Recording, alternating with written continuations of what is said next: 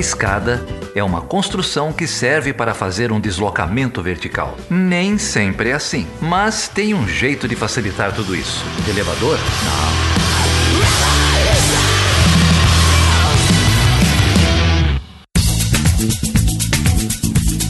E aí, Carol, tudo bem? Tudo jóia. É com muita alegria que eu recebo aqui de volta o João Paulo Charlot.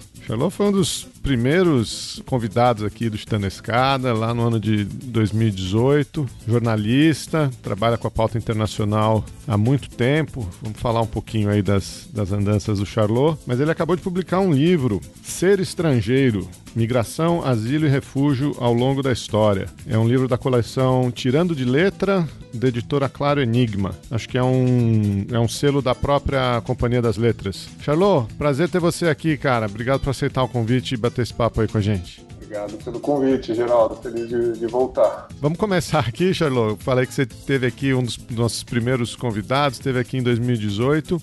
Eu sei que você andou é, fazendo umas andanças desde então e acho que suas andanças têm até a ver um pouco com o tema do livro, né? Ser estrangeiro. O que, que você fez aí desde esse ano fatídico da eleição do, do Bolsonaro até 2022? Era, era, outro planeta, né? Antes da eleição de Bolsonaro, antes de pandemia, né? É, era outra galáxia onde a gente estava. E acho que da última vez que a gente conversou, de lá para cá, eu me mudei de país uh, por um tempo. Tive um tempo em Paris, fiquei um ano como correspondente do Nexo Jornal, que é o jornal para o qual eu trabalhei durante sete anos. No comecinho, comecei quando o jornal ainda estava começando a existir e fiquei no jornal até mais ou menos o mês passado, uma coisa assim. É, então eu fiquei ali como correspondente do, do Nexo. Foi uma ida por, por razão mais pessoal do que profissional, mas segui escrevendo para o jornal e a gente conseguiu acompanhar algumas coisas uh, de lá. Foi isso que aconteceu nesse último período. Bom, aí teve pandemia, tudo virou de cabeça para baixo e, na verdade, estou começando agora a retomar um pouquinho da vida social e tal, porque a gente estava meio na inércia da, da pandemia. O seu livro Ser Estrangeiro começa exatamente com essa passagem, você narrando um, uma caminhada por, por Paris e, e, esse encontro com os estrangeiros, né, os, os imigrantes. É, como que foi essa, essa decisão de escrever um livro sobre, sobre o tema e o, e o seu encontro com o tema? Eu, eu sei, a gente já conversou bastante antes, é, eu sei que você tem uma passagem pela Cruz Vermelha, eu acho que esse seu encontro com o internacional não é algo recente, né, Charlot? É, na verdade, eu fui convidado para fazer o livro. Foi um convite da, da Lilia Schwartz, através da Paula Miralha, que é uma das fundadoras do Nexo. Eu, eu tinha escrito bastante coisa no Nexo a respeito de imigração, refúgio, asilo, materiais muito explicativos, mas sempre também com acento muito jurídico, né? O que, que é a diferença entre ser um, um asilado e um refugiado, deslocado interno. Então tinha muito material explicativo, muita coisa com perfil um pouco jurídico e tal. E eu tenho a impressão de que a editora acreditou que isso podia render um, um livrinho é, um pouquinho mais profundo para o pessoal que está em idade escolar, né? Essa idade colegial, já não sei se chama assim, as coisas vão mudando de nome. É, colegial e vestibular, né? O famoso infanto juvenil. E, e, eu achei legal, porque eu tenho um filho nessa idade. É, eu comecei a escrever o livro antes da pandemia, vê só. É, eu escrevi um livro errado, precisei refazer, também é outro detalhe curioso. Tá, o primeiro livro que eu escrevi, o primeiro livrinho que eu escrevi, porque é um livrinho, né? É, um livrinho pequeno, curto e simples, mas é, foi uma grande experiência para mim de afinar a pontaria e, e, acertar o alvo, assim, foi um grande aprendizado. Mas foi um livro encomendado, porque eu trabalhava com o tema, tinha essa experiência profissional com o assunto, e para mim é, foi super desafiador em vários sentidos. E eu me espelhava muito na idade do meu filho, dos amigos dele, e o tempo todo pensava, isso aqui será que funciona para esses caras, né? Lembrava da minha fase de escola, em que a literatura é muito imposta, né? Pelo currículo, pelo professor, nem sempre o livro que está na nossa mão é um livro que a gente escolheria ler. Então eu fiz um enorme esforço para que isso não fosse sofrível para os leitores. E, e, por isso tem essas historinhas. Então, é um livro que começa um pouco relatando uma memória minha, e eu tento colocar histórias que aproximem a, o leitor do assunto que está sendo abordado, em vez de ficar professorando sobre conceitos do, do direito, das relações internacionais, porque aí eu acho que ia ficar muito chato para esse pessoal, né? Bom, sem dar spoiler, mas eu fiquei curiosa para saber um pouco mais sobre essas histórias. Como que você pensou a articulação entre elas e se elas se passam no mesmo momento temporal, em diferentes localizações?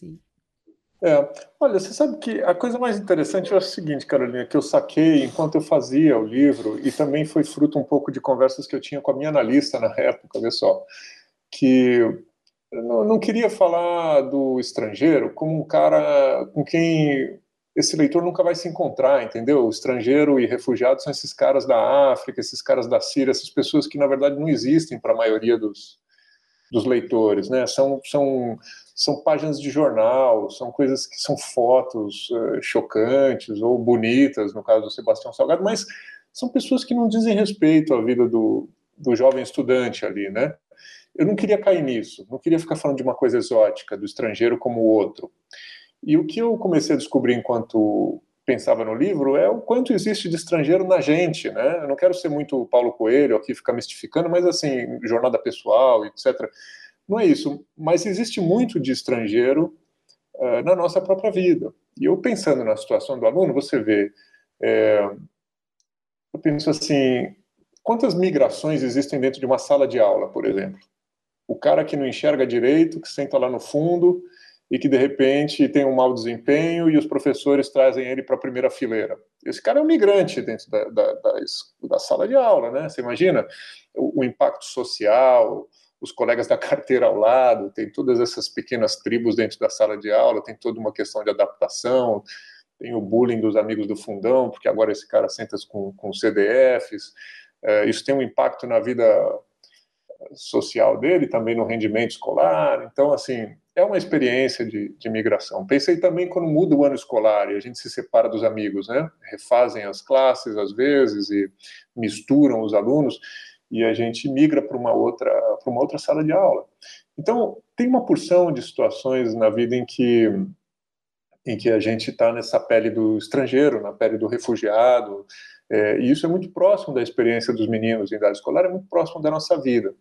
Isso me levou depois a refletir também sobre o que, que é ser estrangeiro do ponto de vista psicológico, porque, porque tem essa origem, né? Quer dizer, então a gente vai no direito romano e a pior punição que poderia ter para uma pessoa era ela ser decretada alienígena, estrangeira. E, e, e, no direito romano esse era o pior inimigo que poderia ter um cara de fora do império, porque ele é visto como uma ameaça inerente, ele é o mal em si, ele é o diferente. Então, tem diversos aspectos, eu acho, da vida cotidiana dos jovens e das nossas situações psicológicas em que a gente está na pele desse, desse cara que não é tão exótico, que não é tão distante, que não é o cara da Somália, que não é o cara da Síria, que não é o cara da Ucrânia. É, tem muita situação perto de nós mesmos em que a gente se vê nessa situação do estrangeiro, né? Uh, e eu quis fazer isso, então, puxar o leitor, a molecada, para essa reflexão. Né? Não se trata de, ser, de ter empatia ou de ser solidário por um personagem exótico, distante. Uh, se trata de compreender a dimensão da, da estranheza que existe para todos nós ao longo da vida em tantas situações que são muito comuns e que só sobe em escala quando você fala de uma guerra, de um furacão, de um tsunami, tudo bem, isso se transforma numa coisa gigantesca mas a dinâmica não é muito diferente. São pessoas circunstancialmente deslocadas, pessoas circunstancialmente uh, desamparadas, sem os seus contatos e que são, pelas circunstâncias, colocadas numa situação nova.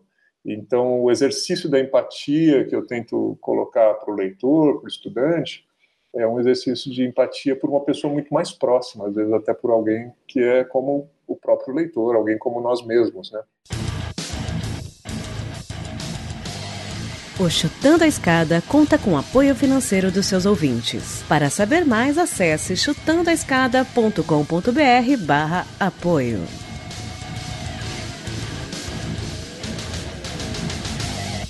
É, eu acho interessante que tem esse fato, ou esses fatos né, que você é, narrou, né, Charlot? Dos, das migrações cotidianas, né? Do estudante é, que muda de carteira ou de repente que muda de sala, né?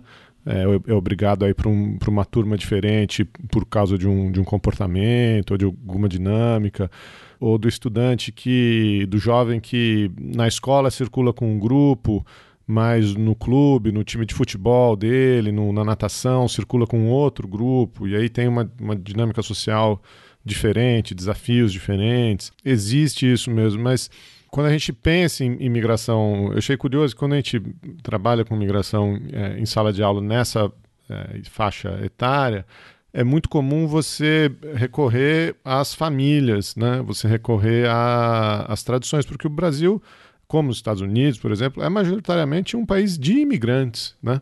A gente tinha uma população local aqui que foi tragicamente violentada, nativos, os indígenas brasileiros. Um outro grupo que foi tragicamente violentado, você narra no livro, né? a escravidão, a, a, o tráfico negreiro, a, a vinda, né? esse sequestro dessa população da África aqui para o Brasil. Mas uma série de outros grupos vieram mais ou menos é, por, por livre espontânea vontade, né? Claro, você tem a migração econômica, as crises, as guerras, etc. Aqui em São Paulo a gente fala muito dos italianos, dos japoneses, você vai narrando esses grupos. E normalmente é, são, são essa, essas heranças familiares que a gente recorre, né? Quando a gente está trabalhando com esse de então, de onde vem seu sobrenome, de onde vem seu, seu grupo familiar. Você narra uma passagem interessante do Charlot, né? Enfim, dos sobrenomes franceses, que, que ali onde seu, seu avô cresceu, enfim, é, com uma certa, um certo misticismo da origem. Mas uma coisa que eu reparei, e acho que a sua abordagem até faz sentido, é que esses laços familiares são cada vez mais distantes. Né? É, se antes era a terceira, a segunda, a terceira geração, agora é a quarta, a quinta. Esses imigrantes que vieram e esses, esses laços das famílias que hoje se consideram brasileiras estão um pouco desaparecendo, né? E essa é a trajetória de todo o país, da demografia de todo o país. Então, a gente está enfrentando mesmo isso, né? Uma sociedade, uma geração que bate, bate no peito para dizer que é brasileira e bate no peito para discriminar o estrangeiro sem saber de onde veio, né? Ou sem ter esse, esse laço, esse, enfim, essa linha é, da onde veio, né? Eu acho que é isso mesmo. Deixa eu te contar um caos. Eu estava em julho agora em Washington, peguei um táxi do aeroporto para o hotel e era um etíope o motorista, né? Lá tem muito motorista de táxi etíope. E a gente estava falando do Rastafari, das coisas da, da, do país e tal, e começou a falar do Trump, né? Bom, papo de, de viagem de táxi.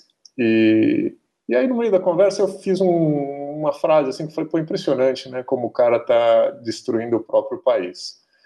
Ele falou, então, mas esse país aqui não é dele. Eu falei, mas não é dele como, assim? Ele não é americano? Não, ele é tão americano quanto eu, o cara falou. E o cara tinha um tremendo sotaque, ele era um imigrante de primeira geração. Eu falei, mas você não pode dizer isso, né? O Trump nasceu aqui e você não nasceu. Como é que vocês são imigrantes iguais? Ele falou, mas ninguém nasceu aqui de verdade. O cara pode até ter nascido aqui, mas ele não veio daqui. A família dele veio de outro lugar. A diferença entre eu e o Trump é que ele chegou antes. Mas ele, ele não é daqui, nem eu.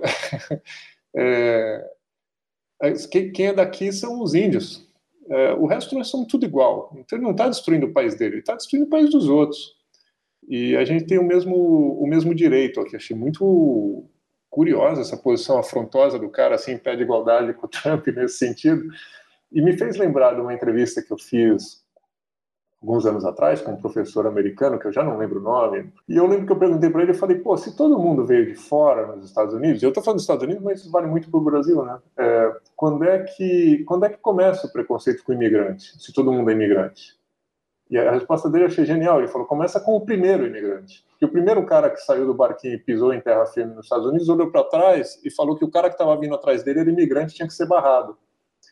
Então, assim, cada, cada pessoa que chega é, considera o outro imigrante, considera o outro imigrante indesejado. Então, quem põe o pé na areia se considera nacional e diz: olha, os caras estão vindo atrás de mim são tudo estrangeiros, são tudo indesejados. Então, tudo isso é uma grande construção, né? Não é, as pessoas tentam associar com questão sanguínea, descendência, assim, mas eu acho que muito da identidade nacional e das descendências são baseadas em estereótipos, em, em invenções e coisa do tipo. Uma vez também entrevistei um professor africano sobre, não lembro de qual país que era, sobre neocolonialismo, E olha só, né, como, é bom ser burro e querer aprender, porque o jornalista é, antes de tudo, um cara muito ignorante, porque ele vive fazendo perguntas que, para os professores da matéria, são perguntas muito óbvias. Eu falei, mas caramba, como é que é essa coisa da África ter fronteiras artificiais, desenhadas com uma régua, é, num certo período histórico, e tudo isso não existia antes, e os europeus criaram isso e tal. Ele falou, mas todas as fronteiras são artificiais. E isso é bastante óbvio, eu fiquei com vergonha na hora, mas para mim caiu uma ficha enorme. Por que, que eu acho que as outras fronteiras, por que eu acho que as fronteiras europeias são naturais? Né? Elas não são naturais. Podem até ter referências em acidentes geográficos naturais e tal, mas não são. Então tudo isso é meio fictício. Quando você fala sobre descendência no Brasil, que já é de segunda, terceira, quarta geração, eu penso o que, que essas pessoas têm de conexão com, com o que elas consideram suas descendências alemãs, sei lá o quê, e é muito inventado, é muito estereotipado. Uma vez eu li uma matéria de um correspondente da Deutsche Welle alemã, ele foi na festa da cerveja lá de Blumenau, e era muito engraçado a matéria. Ele dizia: Puxa, eu não sei por que, que esses caras que moram aqui no Brasil inventaram que a Alemanha é essa Alemanha, desse período histórico, com essas roupas e, e desse lugar. Quer dizer, isso já não é mais assim há tanto tempo. Então é uma memória seletiva, né? É uma construção de cartão postal, é uma certa invenção do que, que é o, a descendência, do que, é o estrangeiro. Eu acho tudo isso muito fabricado. E, e, e digo isso não com crítica. É assim, a gente é assim. A gente eu lembro meu filho na escola teve um trabalho acadêmico muito interessante chamado História Vivida e História Inventada, em que eles pensavam a própria história a partir do que, que era de fato uma história vivida e o que, que eram uh, enxertos das lacunas de memória, de coisas contadas e fantasiadas, né? Eu acho que a historiografia se mescla muito com o que a gente gostaria de ter sido, né? Pergunto às pessoas que vêm dizer fui numa cartomante, falou das minhas vidas passadas, todo mundo foi rei, né? Foi faraó, ninguém foi um, um natimorto, né? Ninguém foi um, sei lá, dona de casa, né? não tem isso, todo mundo foi rei. Então, muito dessas memórias dos imigrantes, que nós somos todos imigrantes aqui no Brasil, são muito fabricadas. Né? Eu, eu deprecio muito a minha descendência francesa, por exemplo, porque sobretudo a França, tem um quê de afetação na cabeça das pessoas e gostam de pensar que é uma coisa chique e tudo mais. E eu conto no livro, digo, meu avô era de uma praia que tinha um monte de família francesa e ninguém tinha a menor ideia de onde vieram essas pessoas. É, hoje a gente pesquisa e sabe, mas não é que existe uma transmissão é, cultural. E avô era um pescador, vou depois se tornou artista plástico, um cara muito intuitivo e tudo mais, mas é, eu gosto muito de desprestigiar essa ideia também que acho muito neocolonialista, assim, de dizer minha família era francesa, minha família era alemã. Provavelmente a vida da pessoa tem muito pouco disso, mas passa por isso, é, é um pouco um fetiche, né, do, do estrangeiro rico, né. Eu estou aqui refletindo sobre como essa construção é, do estrangeiro talvez tenha a ver também com a construção de raça, como uma construção social, pelas as histórias que você está narrando, quanto a essa projeção também de um de, de fronteiras, de identidades, de hierarquias, de relações de poder que vão se sobrepondo e definindo sempre o estrangeiro como outro. Acho que no final acaba caindo nesse ponto em comum, né, com outras outros marcadores de identidade, em pensar as mulheres definindo as mulheres como outro, né, é, definindo outras raças que não a branca como outro, também definindo o estrangeiro como outro, que não entra nesse pertencimento né? E aí você contou a história dos Estados Unidos e eu pensei na, na, na minha vida e na minha filha que o, o pai dela é americano, então ela é, né, tem cidadania americana e na família americana dela ela é chamada de mixed race, embora ela seja loira e tudo mais, mas ela é sempre considerada latina, né? Então ela nunca vai ser a própria família que acolhe já acolhe ela nesse, nesse lugar de estrangeira, porque a mãe dela, para eles, é latina, né? Então, ela nunca vai poder ser americana, assim. Então, acho que tem um pouco essa relação grande, né? E aí, pensando você, eu, Geraldo, que já transitamos por outros países, é, é, o papel rótulo de estrangeiro ou esse acolhimento enquanto agora você pertence a nós tem muito também de um, um indicador social geográfico, mas também econômico, né? é a forma como a gente recebe os estrangeiros aqui é, e os migrantes, os refugiados também tem a ver com a classe, né? E aí, dependendo se vem de um país rico, você é expatriado, se você vem de um país pobre, você é um migrante, um refugiado, e acaba ficando nessa casta. Então, tem uma, uma segregação grande. Eu queria te perguntar, bom, você se colocou nessa questão de, de francês, como foi essa, ou como você enxerga o seu a sua, o seu acolhimento enquanto estrangeiro ou como te identificam como estrangeiro é, nessas suas andanças e como é ser estrangeiro nessas interações. Porque uma coisa é como a gente se percebe e outra é como a gente é percebido e o lugar que nos permitem ocupar o que nos colocam, né? Eu, eu vou dar uma de candidato presidencial em debate, quando os caras fazem uma pergunta e o cara fala, vou aproveitar para falar uma coisa nada a ver com a sua pergunta. É, mas tem a ver, sim. Sabe uma, uma descoberta que eu tive no processo de fazer esse livrinho, que também é outra coisa óbvia para os psicanalistas, mas para mim foi uma descoberta. É, a exclusão do diferente é um, uma fonte de gozo. Isso é, é muito, achei muito forte isso. Não é que a exclusão do diferente é uma necessidade de sobrevivência, um impulso, é um, um, uh, um instinto. Não, é um fator de gozo. Assim, a, a, identificação e a exclusão de um diferente aumenta a nossa coesão. A gente se sente melhor entre os iguais, a gente se sente mais protegido, mais acolhido, mais conectado. Não é difícil entender isso quando a gente pensa em futebol. É, a gente, quanto mais antagoniza com, com o adversário, mais feliz a gente está com o nosso grupo mais coeso, mais, mais tem a ver aquilo ali, né? Mas a gente se, como, como gostam de dizer e usar a palavra, mas a gente se empodera. Então é muito perverso esse mecanismo, né? Não é que a gente exclui. A gente pode explicar de, um, de uma porção de jeitos. Ah, a gente exclui porque não tem dinheiro suficiente, porque o sistema de previdência social não dá para todo mundo, porque não tem emprego para todo mundo, tudo isso. Mas além disso, tem esse mecanismo humano muito maluco que se não tiver um estrangeiro, a gente inventa um. A gente precisa ter alguém para deixar do lado de fora, porque senão a gente não vai ficar bem em grupo. Então, essas ideias todas muito bonitas, de que toda a humanidade é irmanada num, num só coração, então isso não existe, entendeu? É, porque a gente não funciona assim. A gente sempre vai encontrar alguém para marcar como diferente. É que a gente se faz e se reconhece muito através do contraste também. É, quando a gente identifica no outro, e normalmente a gente projeta no outro as nossas falhas, né? Nossas perversões, nossas falhas morais, uh, a gente se, se torna mais coeso. Então, é comum você ver, ah, os imigrantes uh, latinos africanos, eles são muito barulhentos, eles são muito, não, não, sabem viver em comunidade, enfim, todos esses atributos negativos que são colados nessas pessoas, né? E, claro, são características que estão em nós mesmos, né? Mas a gente precisa ter alguém em quem uh, depositar isso. E aí, indo no coração da tua pergunta, eu, como estrangeiro, percebo isso muitas vezes. Eu vou te contar uma coisa engraçada que eu gosto muito de comentar com os uh, diplomatas franceses, com quem eu convivo e tudo mais.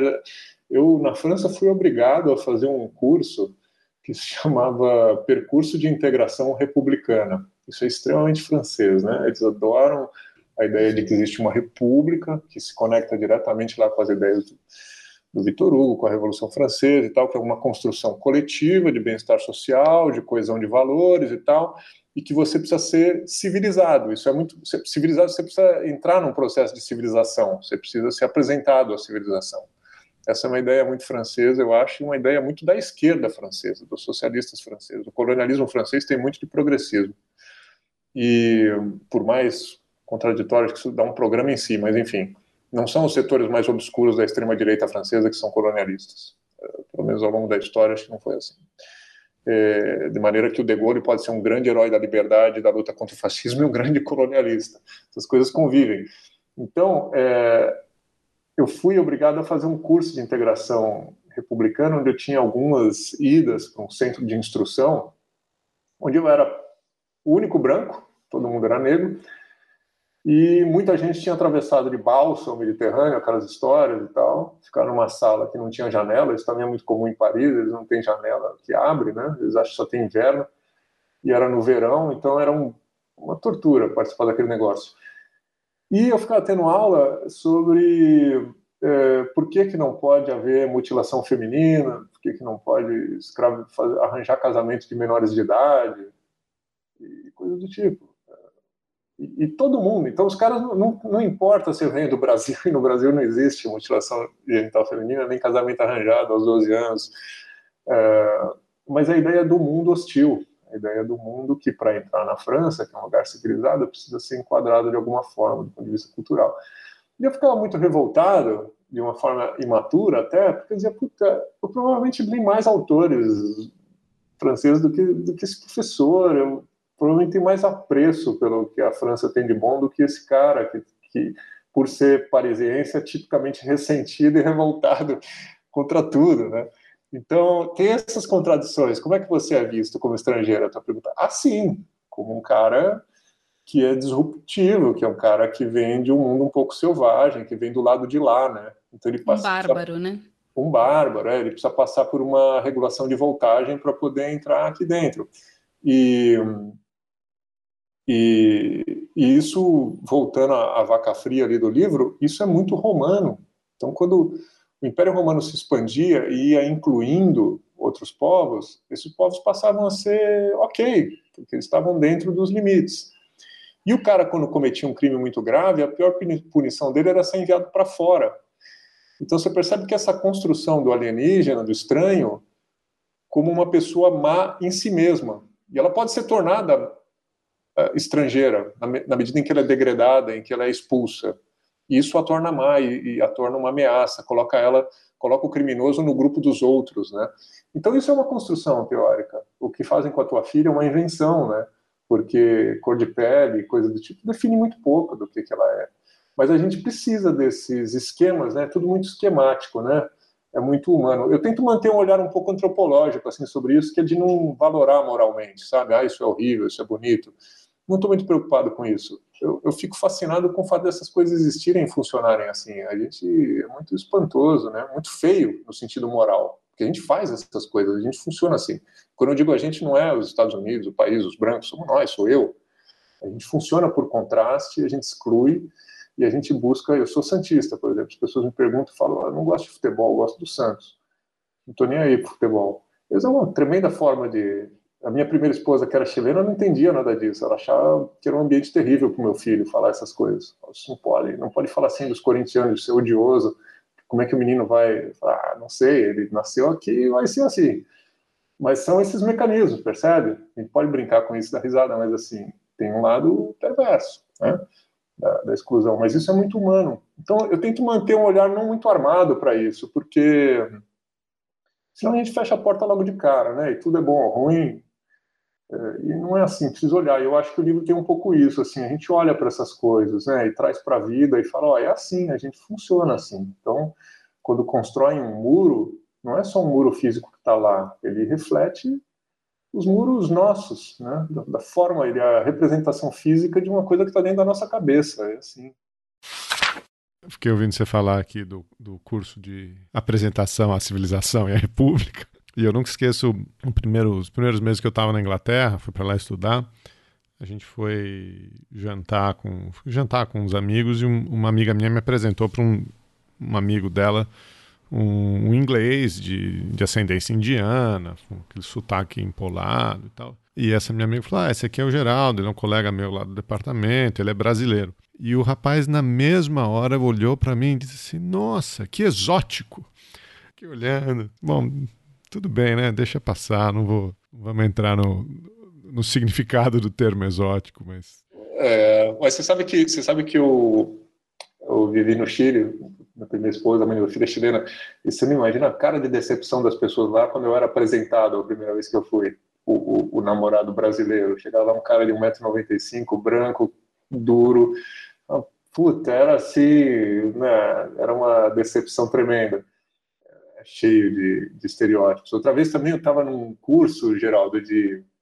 Na época eu estava na Cruz Vermelha, estava num curso em, em Genebra, e, e, o curso em si já era interessante, né? Porque era para as pessoas que iam para a guerra, para os países que estavam em conflito, trabalhar pela Cruz Vermelha. Então, no curso que fala de aspectos culturais, adaptação cultural. Olha, você está indo para um lugar diferente, lá eles são assim, eles são assados. Uma coisa bem eurocentrista, em certo sentido. E daí, o palestrante não sabia que eu estava na audiência, que eu era brasileiro, e ele falou: ah, tem países que são muito esquisitos, por exemplo, o Brasil. No Brasil, se você é convidado por um aniversário, uma coisa assim, é de extremo mau gosto você chegar na hora.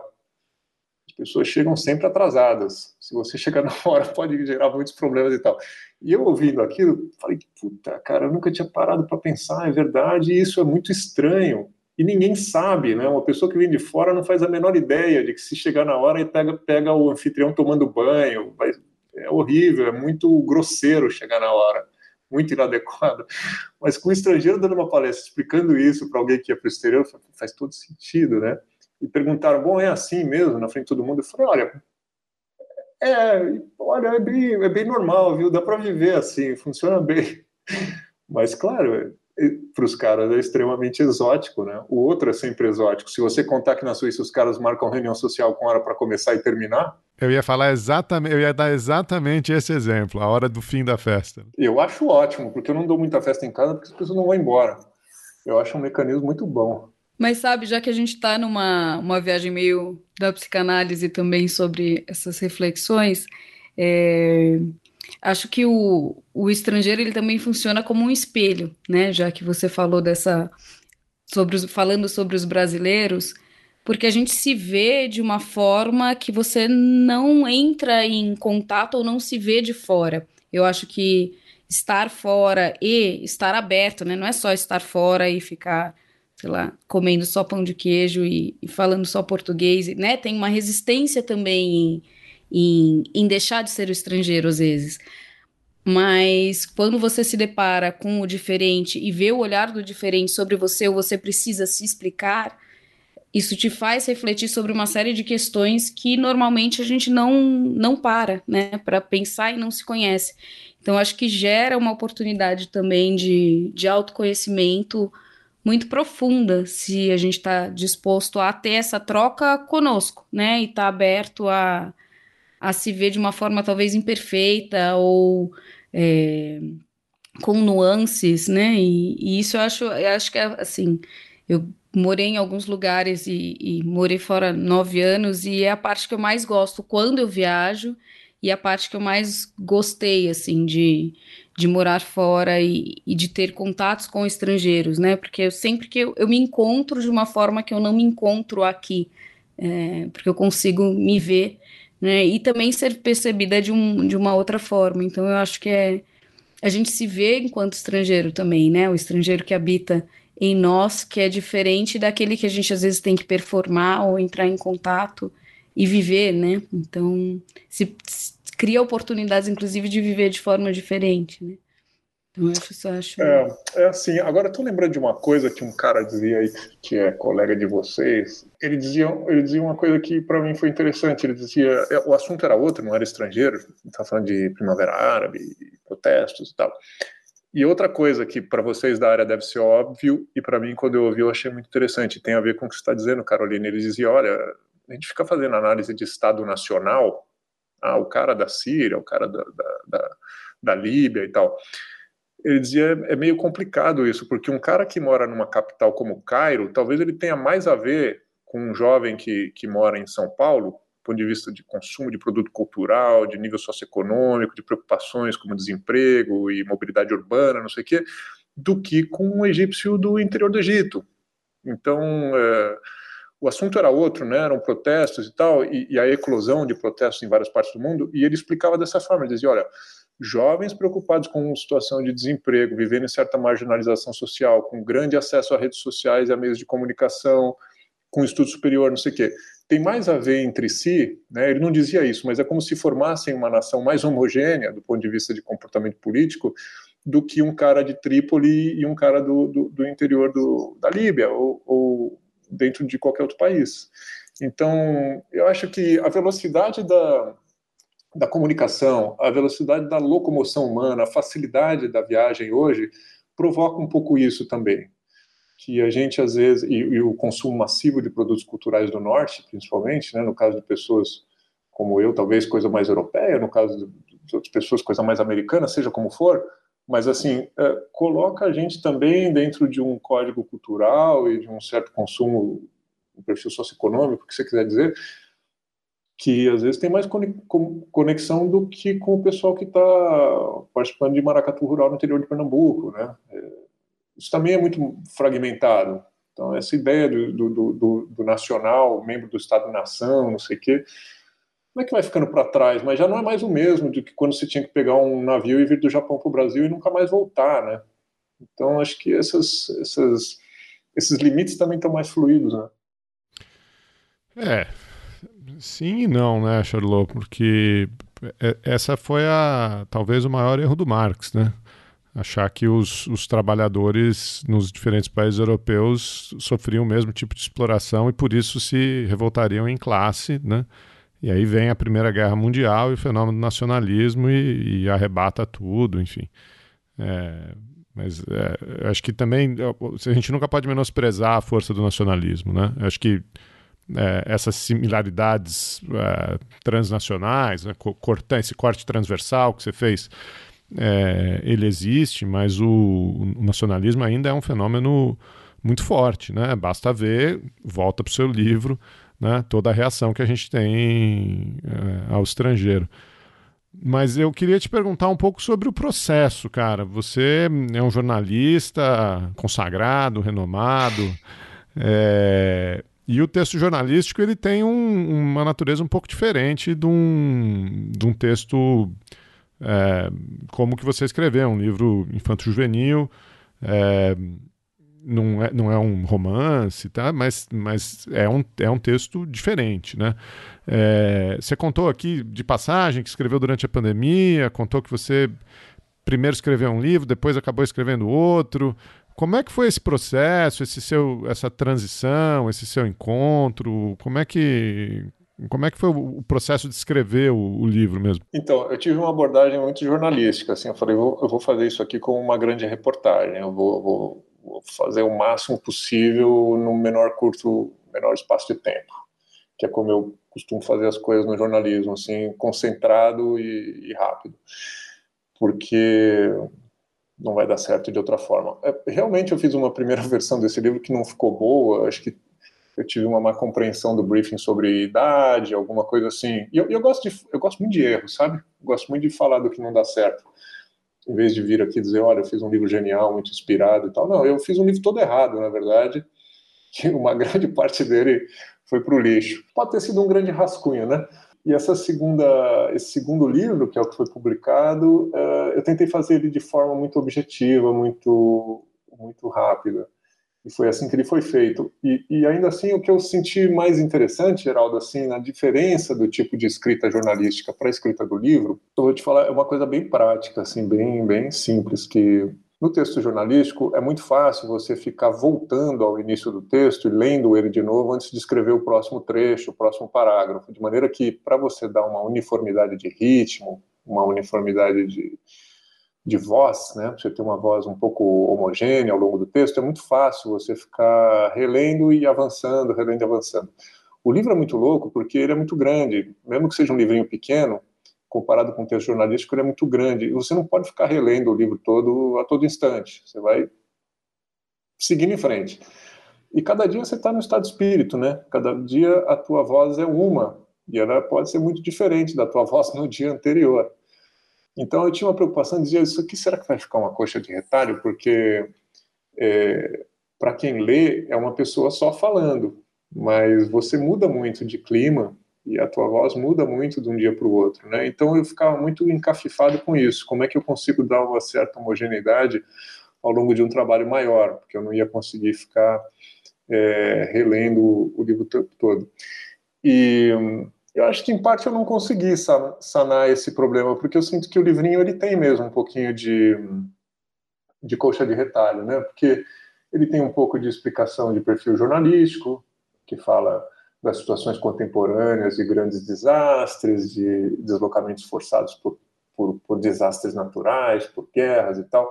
Ele tem um pouco de coisa, uma voz que é um pouco jurídica, tem algumas categorias que funcionam assim achado, e ele tem um pouco de historinha, né? Quando conta essa história da, simulando um desastre que acontece num bairro e tal. E tudo bem, quer dizer, eu acho que ele funciona bem com esses humores que convivem dentro de um, de um livro só. Mas essa foi a coisa mais curiosa para mim, manter uma voz um, harmônica ao longo de um texto longo, que a gente não pode ficar relendo. Isso eu achei curioso na experiência. Eu estava te falando aqui, antes da gente começar a gravar, que eu, eu me diverti mais com o, com o Charlot romancista do que com o Charlot jornalista. Eu isso te digo com, com a maior tranquilidade. O seu texto ele é um texto bonito, né, Charlot? Ele sempre foi, as, as, as suas matérias eram sempre muito bem escritas e com com um cuidado, com um vernáculo muito característico, assim. E eu acho que isso transparece nesses momentos que você é, se deixa contar mais histórias, sejam as histórias do seu avô, sejam as histórias inventadas. Eu acho que isso transparece bastante, assim, um, um texto mais, mais quente, mais caloroso, mais do que, do que o texto jornalístico normal. Mas interessante isso, né? Essa coisa do, do voltar para o começo. Realmente, a gente aqui escreve muito texto acadêmico e nos textos de mais fôlego, né? Isso. Às vezes o cara escreve o primeiro capítulo da dissertação, o primeiro capítulo da tese, não vai reler até, até a véspera da defesa, quando o cara volta no capítulo da tese, né? Realmente é um negócio muito difícil. Não sei se você usou algum revisor, teve algum, alguma ajuda, mas às vezes a gente recorre a esses amigos, essas, né, essas pessoas para dar um, uma coesão um pouco maior. Né? É, então, bom, eu tive editor da editora, né, pessoal, que, aliás, vários, a Lilia Schwartz, a Mel Brits, a, a, enfim, o Otônio, caras que eu até cito e agradeço no livro, é, que liam e faziam sugestões e eu ia, eu ia acatando com extrema humildade, porque eu nunca escrevi livro, então eu aceitei absolutamente tudo que me pediram e me sugeriram. Eu, eu adotei essa, esse comportamento desde o início, para mim. Falei, eu vou ser o mais uh, receptivo possível, porque as pessoas trabalham numa editora e eu nunca escrevi um livro, ponto final. Para mim é simples assim. Uh, então, o que está dito no livro é o que eu gostaria de dizer. Se estão pedindo para mudar, sugerindo coisa, é porque não está bom. É o cara que está lendo e o cara que está lendo não entendeu, acha que pode ser de outra forma, e por mim, tudo bem. Então, ele é um livro totalmente é, acatado, assim, de, de sugestões e tudo mais. Eu pedi para um amigo ler o livro quando ele estava pronto, que foi o Jefferson Nascimento, que está na Oxfam, e que foi meu colega de, de Conectas, quando eu trabalhei na Conectas porque é isso, né? Quer dizer, eu não sou um cara. Uh, eu, não, eu, não, eu, não, eu não estudei, entendeu? Eu não estudei direito nem estudei relações internacionais. É, mas eu falo muito de, de direito de relações internacionais. E vocês sabem que nessa área a gente pode cometer erros muito grosseiros com, com termos e conceitos. Então eu tinha essa preocupação. Quando ele leu e deu sinal verde, putz, eu fiquei muito tranquilo, bom, não tem nenhum erro, então tá bom. Mas eu concordo contigo que a, a, coisa mais legal do livro é quando a gente fala de histórias e, e solta um pouco a mão, né? É, é, o que eu gosto mais de, de fazer mesmo. Eu tenho a tentação de escrever um pouco mais, mas é difícil, né? Porque o meu trabalho é escrever, e aí se eu falar vou escrever um livro nas horas vagas, vou ter ler, né? Não, não dá. Então eu não sei como fazer. Mas eu tenho umas coisas guardadas, umas ideias começadas, umas ideias que eu acho até boas mas eu não sei muito bem como, como levar adiante, porque não existe essa cabana na beira de um lago onde vai se escrever o grande romance, né? É, essas coisas acontecem no meio da, da vida. Eu preciso de alguém mandando em mim, Geraldo. Se, se o cara chegar e falar, oh, faz esse livro em uma semana, é, sai ótimo. Agora, se for assim, ó, pensa aí se na tua vida tu quer fazer um livro, eu falo, ah, eu vou pensar, eu posso pensar, mas eu não vou fazer. Então eu fico esperando cair do céu um, um capataz. É tudo que eu quero. Alguém mandando. Bom, o curso de civilização francesa serviu para criar esse imaginário do capataz, né? daí vem, daí vem.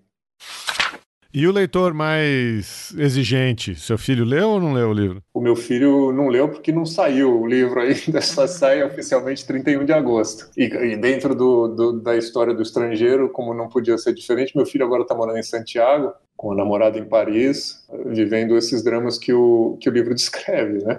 Um pedaço da vida em cada lugar, estrangeiro em alguma parte, nacional em outra. Eu não sei como ele vai resolver essa herança que ele recebeu, ter essa identidade tão, tão fragmentada, cheia de vantagens, é um cara que fala quatro idiomas melhor que eu, escreve e tudo mais, mas é isso, né? Tem a namorada num lado, os avós no outro, a mãe no outro. Eu acho que pode ser um livrinho que que pode ter significados para ele, mas você sabe que quando é do pai a tendência é não, não ler ou não gostar. Então, nessa idade eu não tenho muita expectativa. A gente vai deixar o livrinho ali do lado para ver se ele pega. Vamos ver o que, que acontece. Bom, Charlot, já que o livro está ainda saindo do forno, eu vou aproveitar que você está aqui e, e pedir para você comentar um pouco mais sobre jornalismo. Jornalismo? O que, que é isso? O que, que ainda existe? O que, que é? Exatamente, essa, essa é a pergunta. A gente falou, estava falando antes de começar a gravar sobre os desafios da profissão de jornalismo e, e, da academia, o quanto a gente traça um paralelo, né, tanto nos processos de escrita quanto nessa questão de ser um pouco autônomo e, e solitário no ofício. É, mas você mencionou que né, tinha deixado o Nexo, que fez essa temporada uma transição para se desenvolver também como escritor de livros e, e onde fica o jornalismo ainda nos seus planos e como você tem visto é, o jornalismo. Acho que até para pôr em contexto, né, Carol? A gente está gravando no fim de agosto, a gente, é, ao longo desse tempo, o Chutando da Escada recebe muitos jornalistas que trabalham com a pauta internacional. A Patrícia Campos Melo veio falar aqui já, o Jamil, Chad, são, são todos amigos do, do podcast, e a gente tem visto ataques, né? É, a classe jornalística, os jornalistas de maneira mais ampla, a Patrícia em particular. É, ontem, né, a gente está gravando no fim de agosto, ontem vimos um, um ataque é, covarde à Vera Magalhães, que eu, dos altos dos meus mais de 40 anos, jamais pensei que ia ter que defender a Vera publicamente, mas essa é a quadra da história que a gente, que a gente se encontra, né? Então, acho que, é, acho que esse é o contexto da pergunta, né, Carol? Como tem sido essa profissão no Brasil frente a tantos ataques, frente a tantos descalabros, frente à, desvalorização da profissão e, enfim, né, as, as mudanças das, da mídia? É, olha, eu não gosto de ser óbvio, sabe? Eu prefiro errar é, e ser criticado e tal do que ser óbvio. Assim, claro, a gente está num momento especial. O Bolsonaro é um, é um cara extremamente violento, um cara, um saudosista da ditadura militar, um cara que tem por ídolo um torturador. Realmente é um, um personagem que reúne muito do que a gente pode considerar como pior para uma democracia. Isso está bem claro e é uma situação uh, sui generis, uma situação única. A gente nunca tinha tido um presidente eleito com esse perfil, né? com, essa, com essa capacidade de negar a democracia e as instituições que fazem parte dela e a imprensa, principalmente dentro da imprensa, as mulheres, jornalistas em particular. Isso é bastante claro. Agora, não é uma coisa que começa e nem termina com ele e, como dizem os humoristas lá, falo com tranquilidade, porque a gente apanha e, e é perseguido e agredido moralmente, verbalmente, fisicamente há muito tempo por muita gente. E eu acho muito importante que esse essa ameaça do Bolsonaro não se, não ofusque a realidade e o quanto ela é complicada para nós, jornalistas. É, na faculdade eu me recomendaram, me pediram, me tivemos que ler um livro chamado Cala a Boca Jornalista, eu não lembro quem escreveu, mas enfim. Basicamente o livro fica narrando situações em que jornalistas foram presos, mortos, torturados, jornais fechados, arrebentados ao longo da história, desde o, acho que desde a proclamação da República. É muito, foi muito impressionante para mim ler esse livro, porque na faculdade, porque eu fico imaginando assim que um médico, um engenheiro, vai entrando numa profissão e vai fazendo uma faculdade e vai projetando o quanto a vida dele vai ser bacana naquela área, quanto é legal construir uma ponte ou salvar uma vida, sei lá eu. Pelo menos é a fantasia que eu tenho sobre essas profissões jornalismo, cara, te mandam ler o livro que mostra como você corre o risco de ter os dedos quebrados por um, por um militar numa ditadura, como fulano foi torturado, pendurado de cabeça para baixo. E de algum jeito aquilo entrou na minha cabeça, eu dizia, putz, isso vai acontecer comigo, entendeu? Eu estou entrando numa profissão que em algum momento da história pode ser convocada a, a, a se confrontar com esse tipo de coisa. E, e, e para ser ainda mais difícil para mim, eu tive a minha iniciação profissional como estagiário de uma empresa chamada Boré, onde eu, meus tutores foram ex-prisioneiros políticos, pessoas que tinham sido torturadas brutalmente, que tinham sequelas físicas e psicológicas muito fortes de tudo que tinha acontecido. Então, para mim, a, a, o ingresso no jornalismo foi muito marcado por essa ideia de que é uma profissão violenta, uma profissão violentada, uma profissão alvo. Isso teve um peso psicológico para mim muito grande, que na época da faculdade eu ainda não era capaz de dimensionar. E que foi se manifestando ao longo da vida de várias formas negativas. Então foi ingressar numa profissão que tinha um aspecto de túnel sombrio. E o Bolsonaro ele personifica muito desses temores que estavam uh, flutuando como espectro no horizonte. Ele faz aterrizar isso em coisas muito concretas, muito reais. Mas, para o meu desespero, isso não vem só da extrema-direita, embora a gente tenha falado muito disso ultimamente e seja verdade.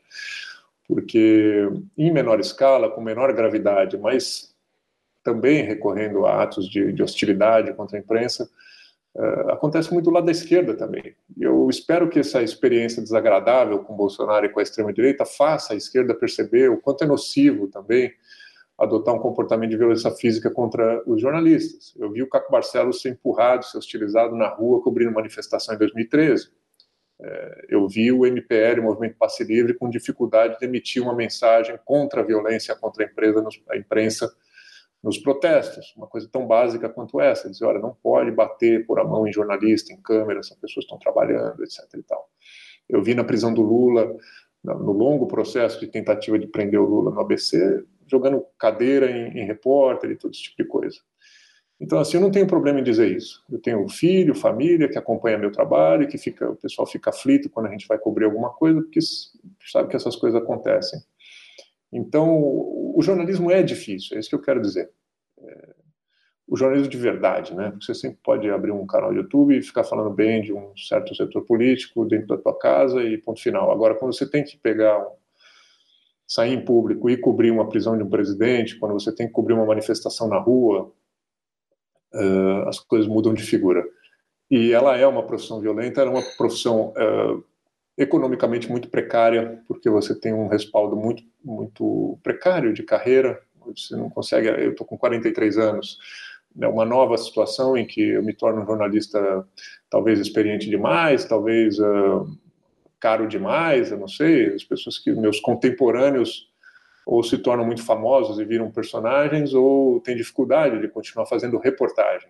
A gente pode virar editor, pode virar dono de jornal, pode virar outra coisa, mas reportagem é muito difícil fazer. Os jornais uh, não têm mais correspondentes estrangeiros, não tem mais sucursais fora, não tem mais escritórios né, nas capitais estrangeiras, a situação econômica é muito difícil. Então, é esse vale de lágrimas o jornalismo. E, e, ele virou outra coisa, sobre a qual eu não gostaria de opinar e gostaria de deixar para os mais jovens, porque eu não quero ser esse corvo velho falando sobre como as coisas eram no passado. Provavelmente o jornalismo se reinventa de outra forma e tem a ver com internet, rede social e essas coisas todas, que os jovens sabem muito melhor que eu. Então, também não quero ficar projetando uma sombra sobre o porvir, no sentido de que o futuro do jornalismo é obscuro e o passado é que foi muito bom porque não é assim. E eu acho que aí é preciso ouvir os mais jovens, sabe? Que, que rumo a coisa vai tomar. Não é só ouvir os mais jovens. A gente pode conversar, eu posso debater, e isso pode ser bom. Mas não sou eu quem sabe como é que as coisas vão ser no futuro. São os caras da geração do meu filho. Eu, eu não acho que vai ser. Eu acho que o mundo vai piorando e tudo bem, entendeu? É, as coisas vão é assim mesmo. Tem que ser muito, muito bobo para achar que as coisas vão melhorando. Eu não acho que seja assim. Mas, é, mas a verdade é que as pessoas que vão nascendo também não sabem o quanto era bom no passado, e tudo bem. O máximo que elas alcançam é ter um saudosismo sobre a própria infância. Então o jornalismo vai se reinventar, vai seguir existindo de alguma maneira, e, e, e prescindindo de nós que estamos aqui, sabe? É uma função própria da natureza humana de comunicar, de informar, de acelerar e facilitar a troca de informação é, é uma função indispensável para o processo político, porque ela acompanha com relativa isenção as relações de poder e a fiscalização do exercício do poder. Então o jornalismo não desaparece, mas ele vai se transmutando, né? E vai tendo essa, tem uma certa entropia, né? Vai ter uma perda de energia no caminho, eu acho. É, Fernando Jorge, cala a boca jornalista. Isso, é, em todos os sebos do Brasil. E não calem a boca, né? É, acho, que é, acho que é isso que você colocou, né, Charlot? É, um, é uma profissão necessária. Acho que estamos aqui nas duas profissões que mais apanharam desse governo, né? Jornalistas e professores. É, mas é uma profissão necessária quando, quando feita de verdade, né? Acho que é isso que você falou, né? Quando não é um, um pseudo um, um pseudo-jornalista, um pseudo-articulista, alguém só dando, dando opinião e tomando lado. É, mas quando tem apuração, quando tem reportagem, é, isso é mais, mais do que necessário para a saúde da nossa democracia. E é curioso que foram as duas profissões que apanharam no debate, né? Você percebeu? O primeiro bloco falando muito mal de professor, né? O Brasil está um horror porque os professores são muito ruins. E o segundo bloco falando mal dos jornalistas né? da Vera e tal. Coincidentemente, as duas únicas profissões realmente mencionadas ali, as duas de forma muito negativa. Então, alguma coisa de certo a gente deve estar tá fazendo, né? Gosto de pensar que sim.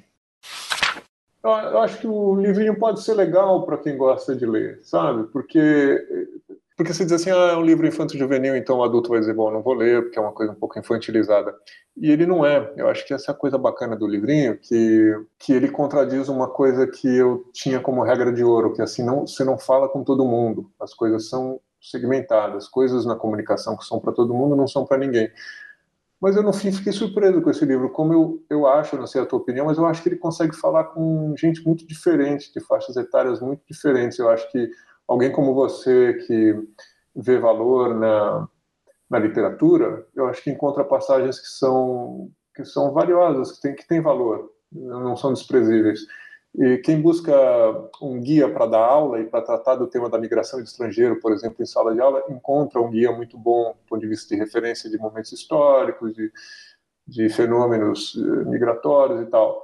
E quem busca alguma coisa a respeito do direito, né, como é que são as regras para refugiados, asilados, isso aqui, também encontra ali. Então, eu diria que é um livro indolor, ele é bem pequenininho, ligeiro, e ele, o que me deixa mais contente com ele é que eu acho que eu consegui o objetivo maior com isso, que era de ser simples. Essa era a minha maior pretensão, fazer um livro que fosse que a pessoa terminasse de ler e a, o principal atributo desse, foi, desse livro fosse dizer, bom, é um livro simples, né? consigo consigo ler até o fim, consigo entender o que está sendo dito. acho que entender o que está escrito é um valor imenso. Todo mundo faz cara de conteúdo, mas é difícil entender as coisas às vezes.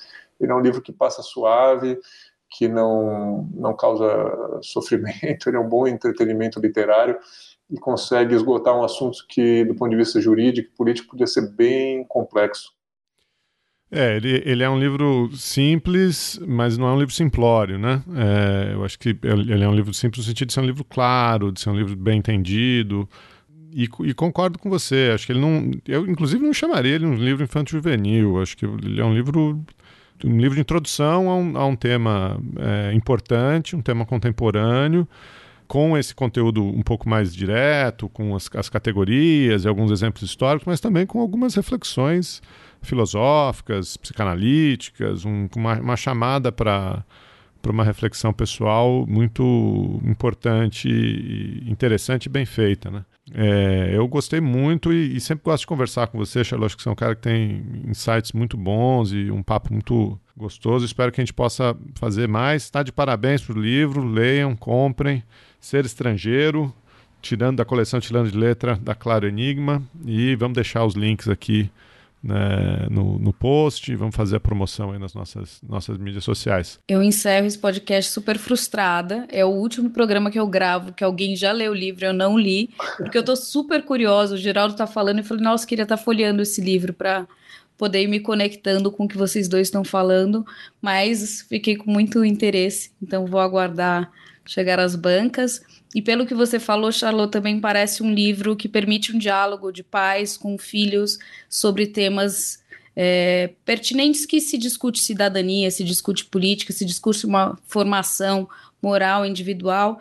E a gente tem ficado, né, assim, há, um, há uma lacuna grande entre pontos de congruências e, e de possível diálogo é, inteligente e, e, bem pautado entre as gerações, né, esses, esses choques que nem todo mundo consegue acompanhar no TikTok. Então, pelo que você pontuou de ser uma leitura palatável aos jovens, orientada para que seja algo que eles consigam se engajar e ao mesmo tempo ter esse conteúdo, essa profundidade, talvez seja uma boa uma boa escolha, né, para se promover mais discussões familiares e, e conversas interessantes que, que aproximem pais e filhos, enfim, gerações mais velhas dos mais novos para além da sala de aula, né? Então, é, a gente precisa também de, de ferramentas assim nesse sentido, nessa geração tão digitalizada, é sempre bom um livro.